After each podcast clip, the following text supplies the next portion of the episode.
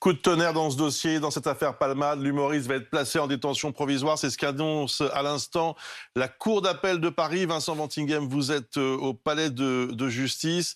Euh, la Cour d'appel a donc suivi euh, la réquisition du parquet. Oui, et infirmer la décision qui avait été prise par le juge des libertés et de la détention en première instance, c'est-à-dire que Pierre Palmade va donc être placé en détention provisoire. Ce qui est notable, c'est que le parquet général indique qu'un mandat de dépôt a été décerné avec une mise à exécution immédiate. Maintenant, euh, charge au procureur de Melun, qui est à l'origine de, de l'enquête, d'exécuter cette décision, et c'est là que la deuxième étape va s'entamer.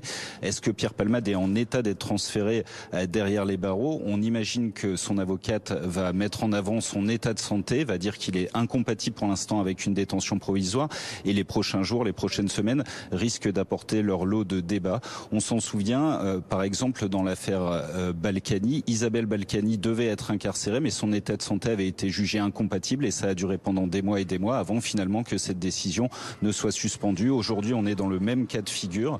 Euh, Pierre Palmade, selon les derniers éléments, n'est pas compatible avec une détention provisoire. C'est pourtant la décision qui a pris la Cour d'appel sur les qui lui ont été transmis vendredi.